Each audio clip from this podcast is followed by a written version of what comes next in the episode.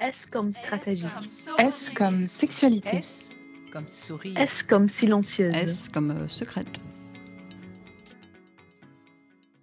Mon dernier entretien avec Coraline Delebar, que vous avez tous probablement entendu et euh, qui tournait autour de l'orientation sexuelle et qui s'appelle Est-ce que je suis pansexuelle? On a parlé un petit peu des domaines d'activité euh, de Coraline et de spécialisation et Coraline me dit ben, Tu sais, ce serait vraiment chouette hein, si on échangeait un petit peu sur les sexualités alternatives. Alors là, ça m'en a bouché un coin, je savais pas de quoi on parlait. Et puis après, elle m'a dit ben, T'as qu'à lire Fifty Shades of Grey.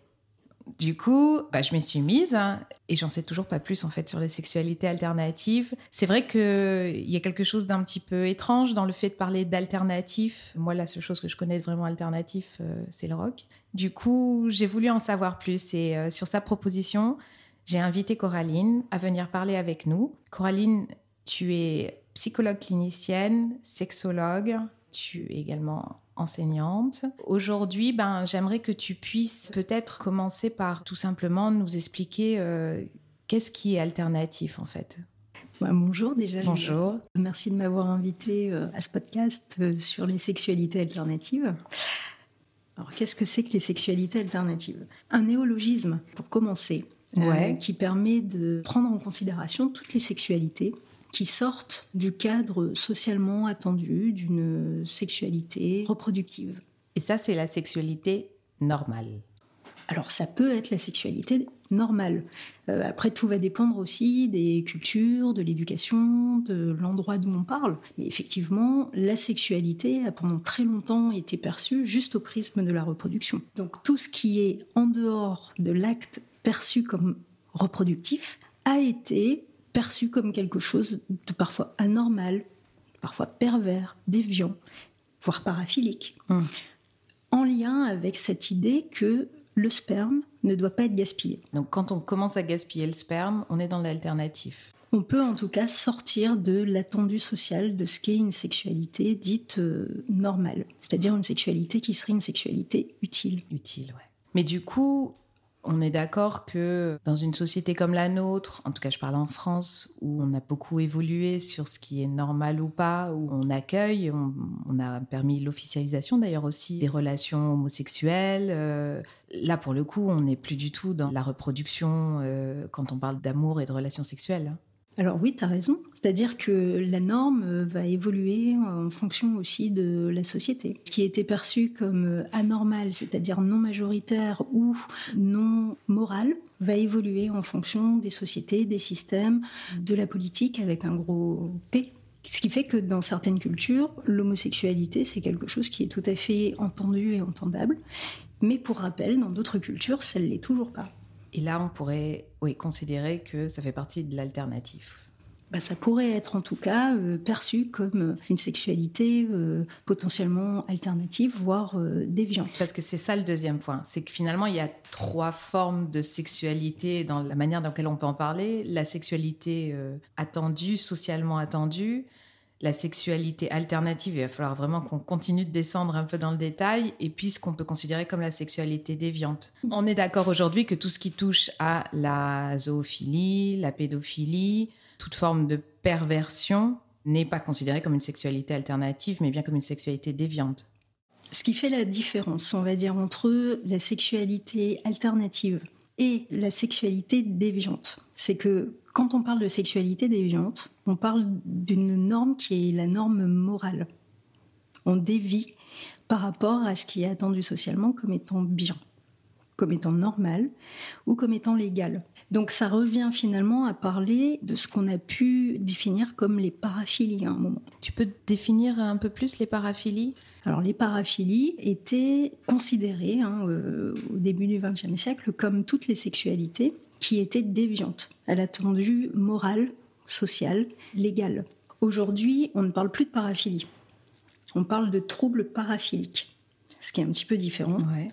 puisque ce qui est important aujourd'hui, c'est pas tant ce qu'on fait, c'est-à-dire c'est pas l'homosexualité, euh, c'est pas euh, le transvestisme, c'est pas le voyeurisme, c'est si cette pratique va créer une souffrance cliniquement significative chez la personne, une mise en danger d'autrui ou une limitation de l'individu. Donc c'est ça qui est important aujourd'hui. D'accord. Toi, tu parlais de la déviance dans ce qui n'est pas légal. C'est ça, hein? Oui, qui n'est pas légal et alors peut-être oui, tu as raison, j'y mets de la morale mais qui n'est pas tolérable moralement en tout cas, ouais. Alors, tu vois, c'est compliqué parce que ce qui est tolérable moralement va être différent pour toi, pour moi, pour la voisine ou le voisin. Là où il y a vraiment quelque chose qui vient faire limite, c'est le cadre légal. Nous, là, on parle de sexualité récréative. On parle de sexualité plaisir. Donc, c'est très important de mettre le consentement au centre. À Oui. partir du moment où il n'y a pas de consentement qui peut être donné dans une sexualité, c'est plus de la sexualité alternative, c'est de la violence. Donc, la pédophilie, la zoophilie, ce sont des violences. Ce sont des crimes ou des délits répréhensibles par la loi. Du coup, on est là donc sur la sexualité attendue, sociétale, on va dire, la sexualité alternative et tout ce qui touche aux violences. C'est un peu ça. Ça, c'est plus clair. Donc maintenant, si on revient aux sexualités alternatives, qu'est-ce qu'on y met? Ce qui est amusant avec 50 nuances de gris, hein, c'est que finalement, euh, c'est l'alternative qui rentre dans le salon de la ménagère euh, de moins de 50 ans. hein. C'était un peu ça l'idée. Il y a un côté très glamour hein, à quelque chose qui euh, est plutôt rattaché à un imaginaire un peu plus hardcore hein, quand même, quand on regarde les images ou quand on s'imagine les choses, ou des choses qui, pour certaines personnes, euh, peuvent paraître complètement délirantes ou en tout cas pas du tout attendues. Je cherche pas à juger, je dis juste que du coup on est vraiment sur des imaginaires très différents, des fantasmes très différents. Ce qui est marrant avec le livre Fifty Shades of Grey, c'est comme si d'un coup ces fantasmes avaient été beaucoup plus normés finalement. Quoi. Mais du coup, raconte-moi un petit peu ce qu'on y met en fait. J'ai peut-être été un peu rapide. hein.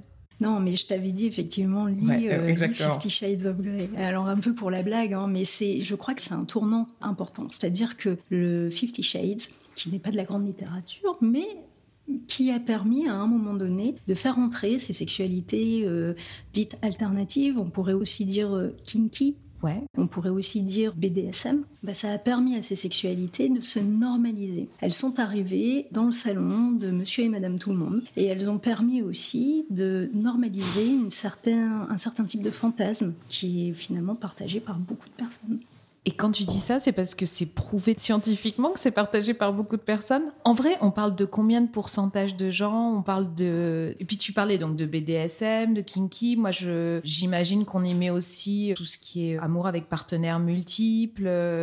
Est-ce qu'on y met des relations sexuelles dans des endroits euh, de l'exhibitionnisme, par exemple Euh, Donc c'est quand même très large en fait comme euh, champ des possibles, mais en même temps tout ça c'est très très secret.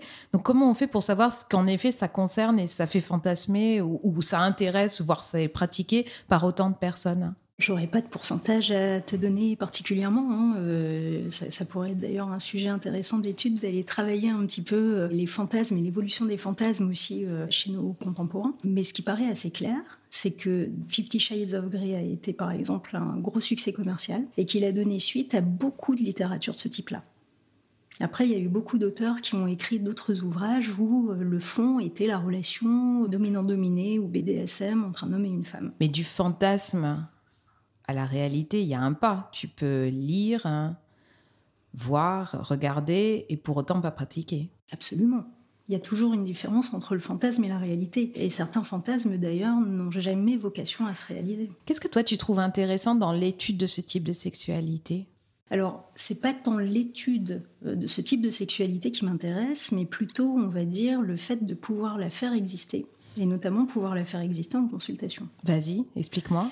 Donc, c'est-à-dire de pouvoir aider, accompagner certaines personnes qui peuvent être soit dans la fantasmatique autour de ces sexualités, soit dans la réalisation de ces sexualités, et se sentir très en difficulté. Se sentir notamment, pourquoi pas, euh, anormal. Parce qu'ils peuvent pas en parler? Parce qu'ils osent pas en parler à leur partenaire? Ou parce qu'ils peuvent pas se l'autoriser? Un petit peu de tout ça. Parce qu'ils peuvent pas se l'autoriser, parce qu'ils ont du mal à l'accepter pour eux-mêmes, parce qu'ils se sentent en difficulté, anormaux, euh, avec une distorsion cognitive vis-à-vis d'eux-mêmes, une mésestime d'eux-mêmes, parce que socialement, ça reste euh, parfois connoté. On y revient, le social il joue quand même beaucoup. Hein Absolument, c'est comment on intériorise finalement ce qui est bien, ce qui n'est pas bien, ce qui est normal, ce qui n'est pas normal. Et quand on se retrouve dans des pratiques qui sont alternatives, hein, entre guillemets, c'est-à-dire euh, minoritaires, non attendues, que ce soit en termes de pratiques sexuelles, d'orientation sexuelle, d'identité de genre, eh bien, il peut y avoir des mécanismes de mal-être, des expressions, pardon, de mal-être. Euh, il peut y avoir des distorsions cognitives, il peut y avoir des difficultés à s'inscrire dans des relations affectives, euh, sexuelles, des tentatives d'évitement. Donc le fait de ne pas réaliser quelque chose de l'ordre du fantasme ou qui du coup est important pour l'atteinte du plaisir de la personne et sa réalisation sexuelle, même si c'est une pratique euh, que cette personne s'interdit elle-même, ça peut avoir des impacts sur son bien-être et sa manière d'être en fait. Je me rappelle d'une patiente qui était très très en difficulté parce que pratiquant le BDSM, plutôt dans des positions de soumission avec des hommes, et qui était très en difficulté parce qu'elle le vivait mal c'était compliqué pour elle d'être dans ces pratiques en étant en plus féministe. Donc ça créait une espèce de dissonance. C'est ça, de dichotomie entre son soi dehors et son soi intime en fait. Exactement. D'accord. Et donc euh, cette partie BDSM, eh ben, c'était son petit monstre. Et ce petit monstre, eh ben, pour pouvoir exister, il se réveillait plutôt dans l'ombre. Donc c'était sur les sites internet, c'était des rencontres euh, furtives qui pouvaient bah, déjà la mettre en danger, la mettre en danger parfois, et aussi qui venaient euh, comme un cercle vicieux hein, renforcer la mésestime de soi, renforcer le sentiment d'être anormal, renforcer euh, le sentiment de ne pas faire quelque chose de bien.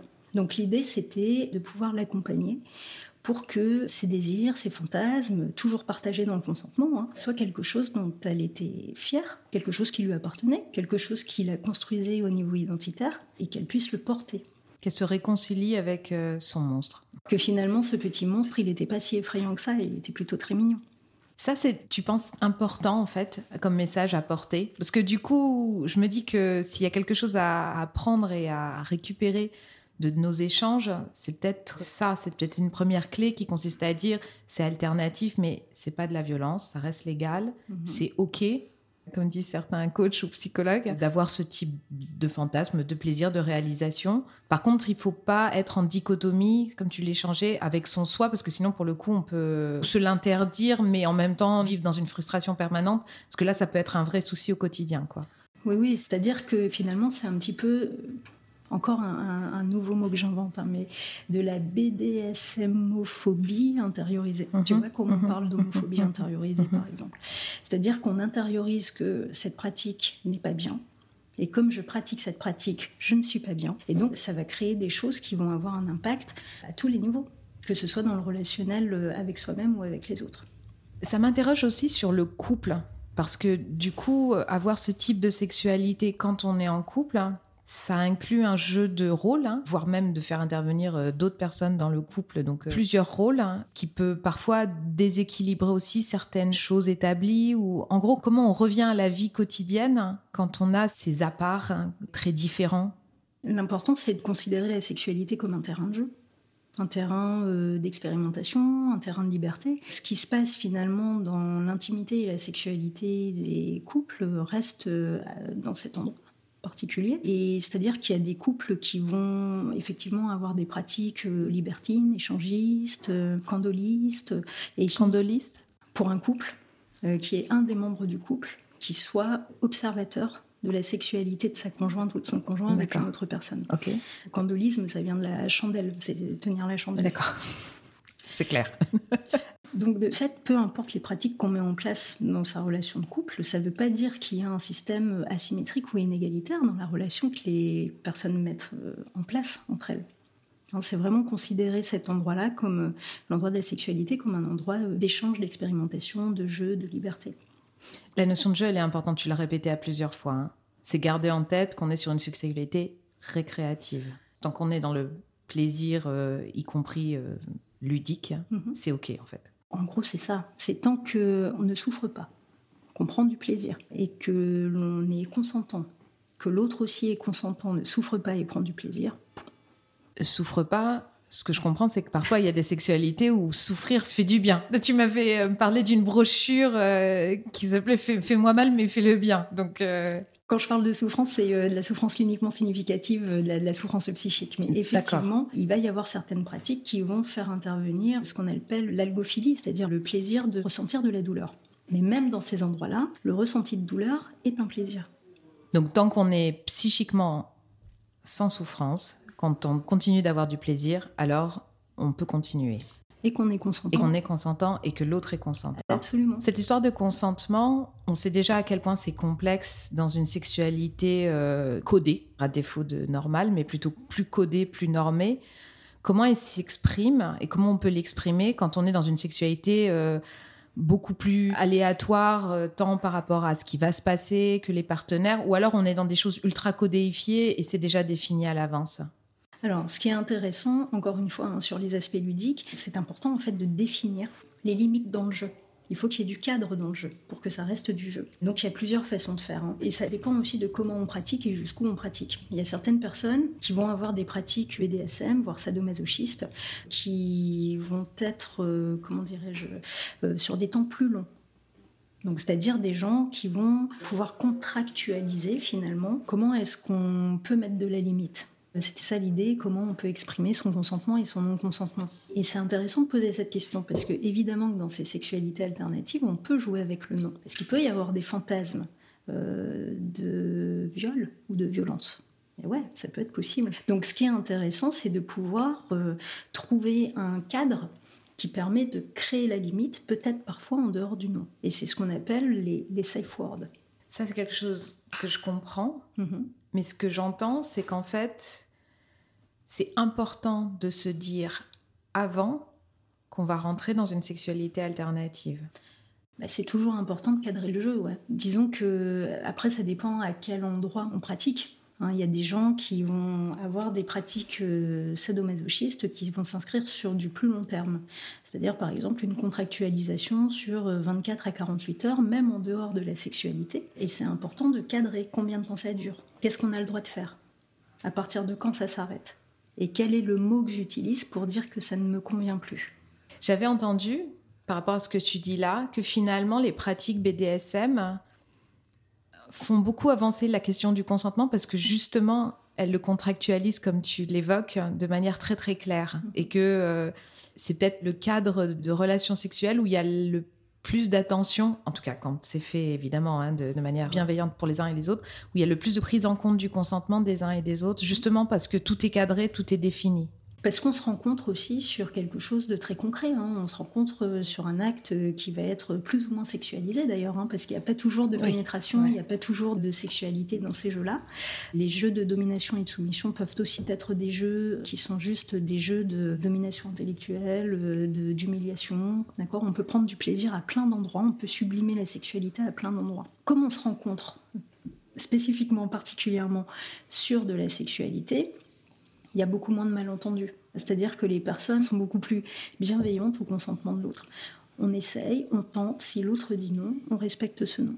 C'est intéressant d'imaginer qu'en fait on est parti de quelque chose qui peut faire un peu peur hein, mmh. dans sa représentation à finalement un sujet qui est au cœur de beaucoup, beaucoup, beaucoup d'échanges en ce moment, qui est le consentement ça fait peur, mais parce que justement, pour que ça ne fasse pas peur et que ça reste récréatif, on définit des règles et on reste d'accord sur euh, quand est-ce qu'on arrête.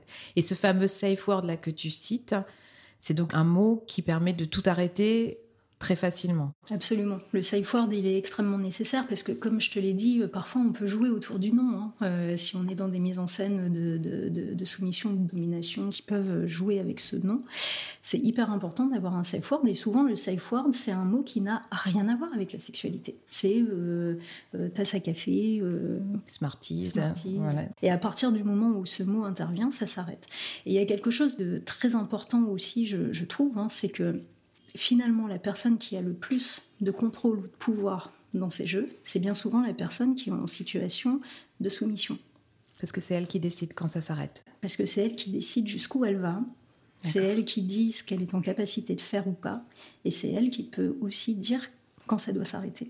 Est-ce que tu penses que cette notion de safe word, de cadre, elle fait sens aussi dans un couple euh, qui n'auraient pas obligatoirement décidé d'emblée de rentrer dans une sexualité alternative, mais parce que tout simplement, c'est une bonne manière euh, de mettre un cadre à toute relation sexuelle. Je suis assez d'accord. Disons que c'est des choses que j'ai déjà euh, proposées aussi à des patients patientes pour qui le non dans la sexualité est compliqué à poser parce que c'est pas facile de dire non, c'est pas facile de dire stop. Donc c'est vrai que des fois le safe word étant complètement euh, déconnecté de la sexualité, de ce qui est en train de se passer, est plus facile à poser qu'un non, qu'un je veux pas ou qu'un stop. Bien sûr. Ça, c'est passionnant. J'imaginais pas qu'on arriverait à là en parlant des sexualités alternatives. À part Fifty Shades of Grey, est-ce que tu as d'autres recommandations si on est intéressé pour euh, peut-être en apprendre plus, ou en tout cas si on s'interroge sur euh, ses propres désirs et ses propres fantasmes? Je pense que tu m'avais parlé d'un livre à la musardine, non? Ou peut-être que je me trompe? Il y en a beaucoup. Alors effectivement, la Musardine, c'est un endroit qui peut être intéressant parce qu'il y a énormément d'écrits et de littérature érotique et qu'il y a beaucoup de littérature érotique qui ont pour toile de fond des relations asymétriques, des relations de pouvoir, de, domination, de soumission, un univers BDSM, des univers échangistes. Enfin voilà, donc partir à la découverte aussi de ces fantasmes, c'est aussi lire. Je crois que c'est important. c'est lire, c'est se laisser porter aussi par ses émotions vis-à-vis de ses lectures. C'est regarder des films, éventuellement rencontrer des personnes qui pratiquent aussi. Ça, il existe quelques réseaux sociaux là qui se lancent, euh, je pense à Wild par exemple, mhm. mais tout à fait qui se lancent sur ces thématiques-là. Qu'est-ce que tu donnerais comme conseil à une personne qui souhaiterait tester cette sexualité-là pour qu'elle puisse en parler à son ou sa partenaire? Bah, je pense que c'est important déjà de pouvoir se sentir en confiance avec le partenaire ou la partenaire pour euh, parler de ses fantasmes. Parce que c'est avant tout, dans un premier temps, un fantasme. Euh, de pouvoir le partager, de voir si le partenaire ou la partenaire euh, pourrait avoir envie de partager ce fantasme et si l'un ou l'autre, l'une ou l'autre aurait envie aussi de le réaliser, ce fantasme. Parce que tu le disais tout à l'heure, hein, c'est pas parce qu'on est attiré fantasmatiquement par quelque chose que c'est quelque chose qu'on a envie de réaliser. Réaliser, ouais. Donc ça, c'est important aussi de bien faire la, différence. Donc de pouvoir communiquer, en parler avec euh, son partenaire ou sa partenaire, et se respecter aussi dans les limites que ça produit. Comment on cadre les limites? Alors, il faudrait un autre podcast là-dessus. À ce point-là? Bah, C'est difficile. Parce qu'il n'y a pas un côté un peu incrémental quand on a essayé quelque chose, on a envie d'aller encore plus loin ou comment ça se passe? Je pense que ce qui est nécessaire, c'est de pouvoir s'écouter soi-même dans ses propres limites en fait. Euh, parce que le risque, euh, parfois, hein, ce qu'on peut voir, c'est que euh, un des deux partenaires a plus envie que l'autre et peut créer une forme de chantage affectif. Quoi. Mmh. Si tu vas pas, bah, je te quitte. Et donc on peut se sentir à ce moment-là obligé de transgresser ses propres limites. Et, et, ça, forcément, ça a un impact autant pour soi-même que sur la qualité relationnelle dans le couple. Donc c'est extrêmement nécessaire de s'écouter dans ses propres limites. Si on n'a pas envie, on n'y va pas. Si c'est pas le moment, on n'y va pas. Et ça, c'est valable de toute manière, euh, sexualité alternative ou pas. Hein.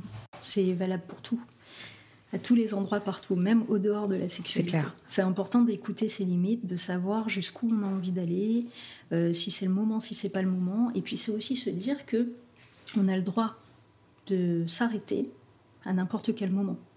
Ça veut dire je franchis la porte euh, du lieu échangiste, un couple me propose de la sexualité, j'en ai plus envie, j'ai le droit de dire stop. Ce que j'entends finalement de toutes ces sexualités alternatives, c'est que c'est pas du tout rock'n'roll, c'est pas l'anarchie. On est vraiment sur quelque chose où il faut d'abord se connaître soi-même, s'écouter soi-même, se définir ses propres limites ou en tout cas euh, se donner la capacité de le faire au fur et à mesure où on avance. Définir un cadre, ça j'ai bien entendu, le safe word, le consentement au cœur et puis être en accord avec soi-même. C'est pas anarchique, c'est pas le tout, partout, tout le temps. Mais c'est souvent l'idée, la représentation qu'on en a. Hein. C'est la représentation finalement du libertinage. Pour autant, c'est intéressant de se dire que c'est des sexualités qui sont aussi majoritairement pensées et intellectualisées.